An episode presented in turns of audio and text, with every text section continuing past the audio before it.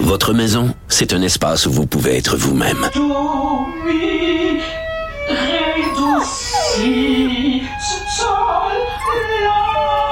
Elle mérite d'être bien protégée et vous méritez d'être bien accompagné. Trouvez la protection la mieux adaptée à votre maison avec Desjardins Assurance et obtenez une soumission en quelques clics sur desjardins.com. Martino, même avec un masque, c'est impossible de le filtrer.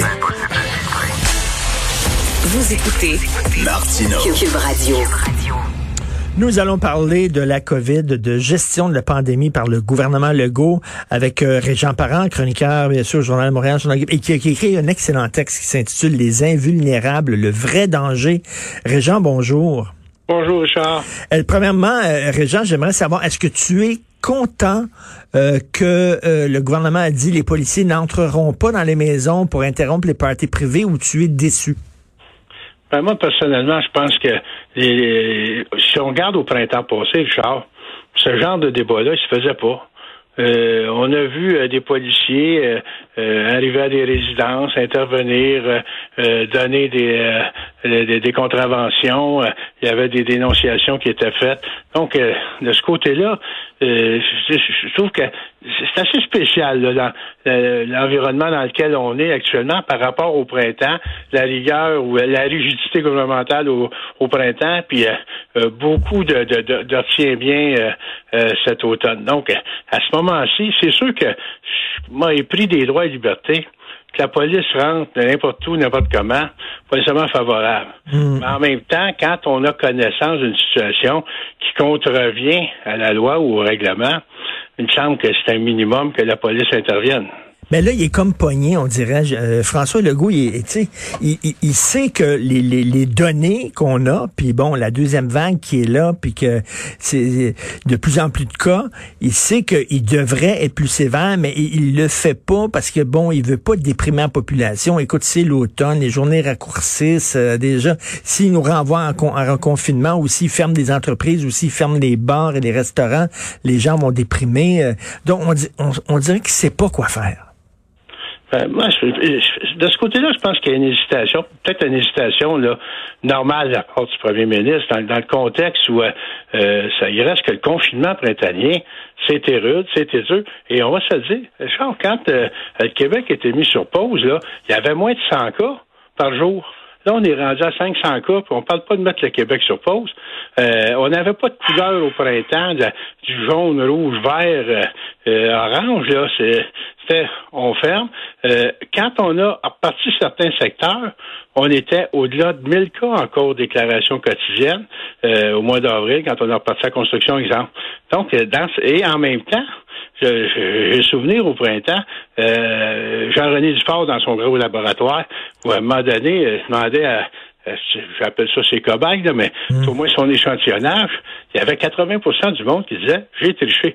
C'est sûr que dans ma chronique euh, d'hier, je mentionnais beaucoup l'aspect des jeunes, mais euh, en même temps, c'est dans la nature humaine, là, si on peut passer à côté, euh, c'est assez présent partout. Les gens ont, ont comme un besoin de s'éclater. Aujourd'hui, la grande différence, c'est que c'est les jeunes. Au printemps, le drame, c'était les CHSLD, c'était les personnes âgées. Euh, la, majorité des cas se retrouvaient dans le 50 ans et plus. Aujourd'hui, on se retrouve dans le 35 ans et moins avec la moitié des cas. Mais en plus, on a vu ça, là, euh, quand on appelle les gens en disant, ben, euh, euh, vous avez été dans tel bar, vous pouvez être contaminé, etc. Les, les deux tiers des gens ne répondent pas, ne veulent pas répondre aux questions de la santé publique.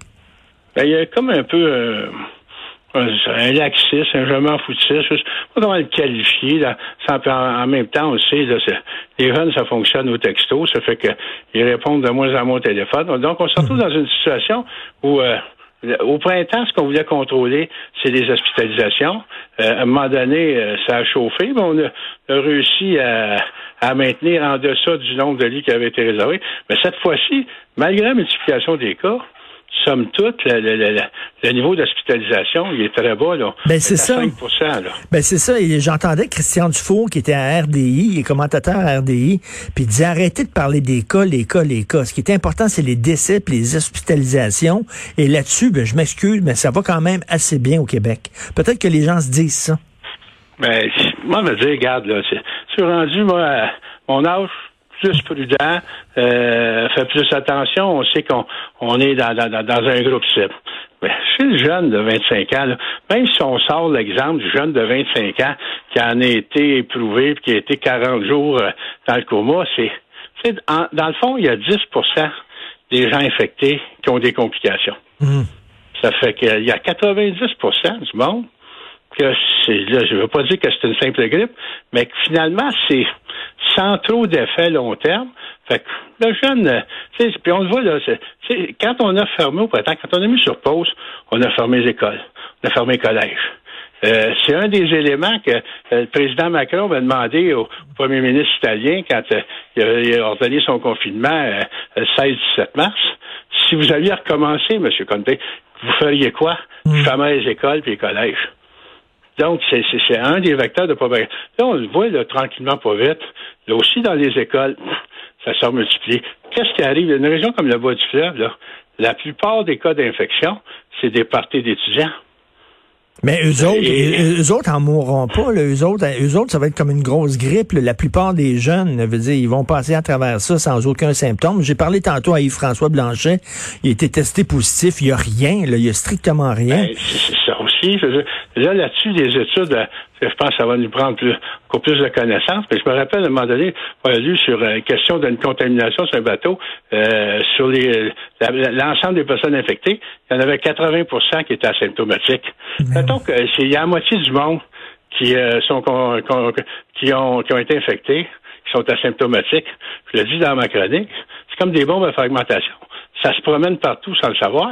C'est ça, c'est qu'eux autres, ils développeront pas de, pro de problème, mais quand ils sont asymptomatiques, ils peuvent le donner à d'autres qui, eux, vont avoir des problèmes.